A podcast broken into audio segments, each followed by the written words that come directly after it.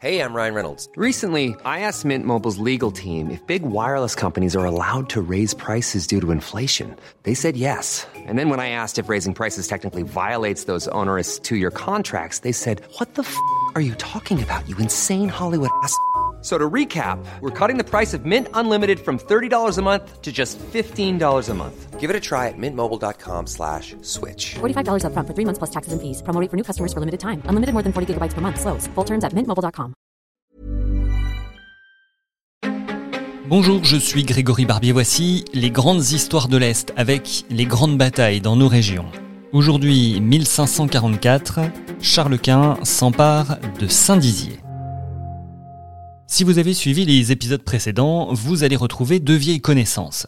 François Ier, le roi de France, et Charles Quint, l'empereur qui règne entre autres sur l'Espagne ou l'Autriche. On les avait laissés après la bataille de Mézières en Champagne, où s'était illustré le chevalier Bayard. C'était il y a 21 ans, mais en ce mois de juillet 1542, la rivalité et la haine entre les deux hommes est toujours là. Tous deux veulent le contrôle de l'Italie. Alors, quand deux ambassadeurs français sont assassinés par le gouverneur impérial de Milan, pas d'hésitation, on repart en guerre. En difficulté pour empêcher François Ier de trop avancer, Charles Quint a une idée. Ouvrir un nouveau front du côté nord de la France. Et je vous explique l'intérêt. L'empereur vient de subir une grosse défaite dans le Piémont, alors dédoubler le front, c'est empêcher que les Français puissent concentrer toutes leurs forces en un seul endroit. Et pourquoi le Nord? Eh bien, c'est parce que l'empereur s'est assuré du soutien de l'Angleterre, qui va envoyer des hommes en Picardie à l'automne. Pour l'instant, on est seulement au printemps, mais la campagne s'engage plutôt bien. Le 30 mai 1544, c'est le Luxembourg qui est repris aux Français. Dans la foulée, le 4 juillet, Commercy et Ligny en Barrois sont également conquis. Mais la grande bataille, ce sera celle de Saint-Dizier qui va débuter. Ferdinand de Gonzague, vice-roi de Sicile, approche avec une armée de 26 000 hommes fidèles à l'empereur. Mais dans l'autre camp, on se prépare aussi. Le commandant de la place, le comte de Sancerre, a mobilisé toute la cité. François Ier a demandé à un ingénieur italien de remettre en état les fortifications, le capitaine Lalande, qui s'est déjà distingué l'an passé dans les mêmes circonstances, arrive avec 300 hommes. Au total, on compte 2000 soldats, mais aussi 800 bourgeois pour défendre la ville. On l'a déjà vu dans les épisodes précédents, il y a une grande pratique quand on sait qu'on va être assiégé, brûler les alentours pour bien voir la progression de l'ennemi. Ici, on brûle les faubourgs de la Noue et de Gigny, mais parallèlement, on ouvre aussi les vannes de deux étangs, ça inondera le nord de la ville et ça permettra de grossir les douves. Le comte de Sancerre fait aussi hisser des canons en haut du clocher de l'église.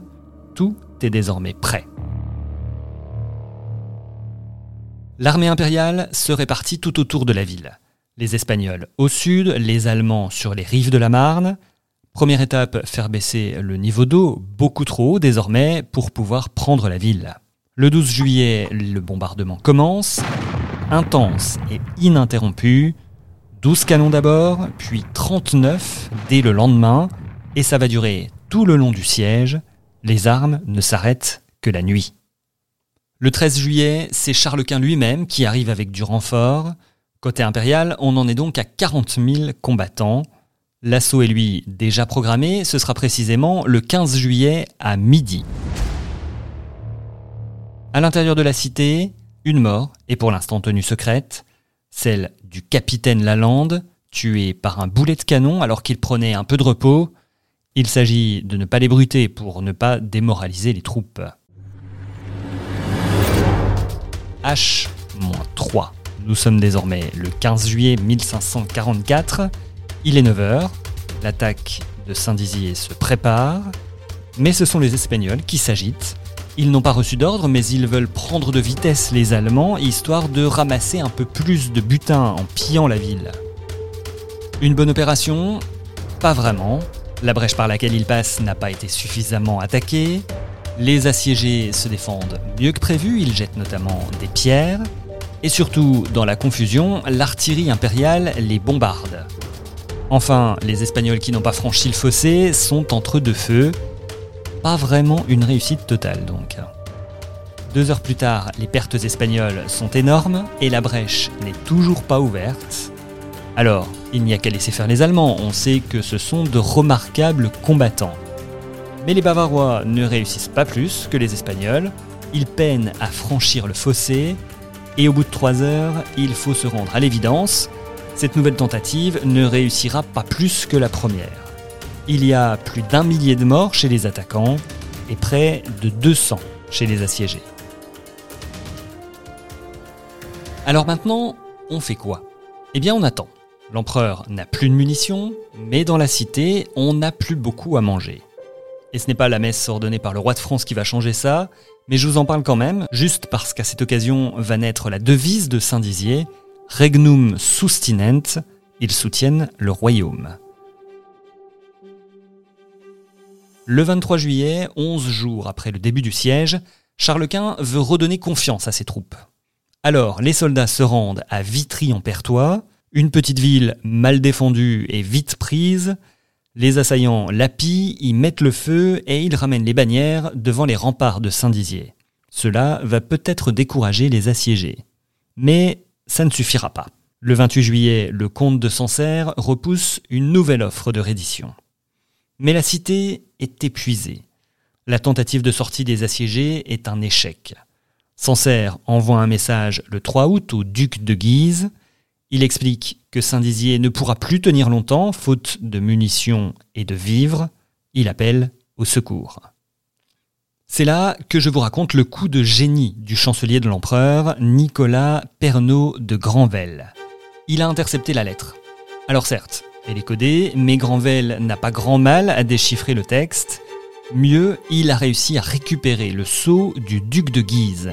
Il répond donc aux assiégés en se faisant passer pour leur allié, et évidemment, il invite Sancerre à se rendre dans les meilleures conditions possibles. Les négociations peuvent désormais commencer. Le 10 août, un accord est signé et la ville est évacuée une semaine plus tard. Elle va désormais être occupée par les impériaux. François Ier doit faire revenir ses forces d'Italie car Paris est désormais menacé. L'armée impériale continue en effet de progresser. Elle est désormais à Château-Thierry, à moins de 100 km de la capitale, mais elle n'ira pas plus loin. Charles Quint n'a plus d'argent pour payer ses troupes, les désertions se multiplient, les Anglais sont bien arrivés, ils ont pris Boulogne, mais les Français contre-attaquent. Ce serait là le début d'une guerre défensive coûteuse pour l'empereur. Ce qu'il ne sait pas, c'est que les poches de François Ier sont aussi vides que les siennes. Il est vraiment temps d'entamer des pourparlers de paix. Le 18 septembre 1544, la paix de Crépy en Launois est signée. Le roi de France abandonne ses prétentions sur Naples et sa suzeraineté sur les comtés de Flandre et d'Artois. L'empereur, lui, renonce au duché de Bourgogne. On imagine même un deal avec, au centre du jeu, le fils de François Ier. Soit il épousera une fille de Charles Quint, cette dernière amenant en dot la Franche-Comté, soit il épousera une fille de Ferdinand, le frère de Charles Quint, avec en cadeau la région de Milan. Une alternative rendue caduque un an plus tard, avec la mort du fils de François Ier. La ville de Saint-Dizier, elle, est rendue à la France, et en reconnaissance de son attitude pendant le siège, elle sera exemptée de taxes pendant les six prochaines années. C'était Les grandes histoires de l'Est. J'ai tiré ce récit du livre Les grandes batailles écrit par Jérôme Estrada aux éditions Est républicain, Républicain Lorrain et Vosges Matin. Écoutez-nous sur tous les sites de streaming comme Deezer, Spotify ou Amazon Music. Et à bientôt pour une nouvelle bataille historique.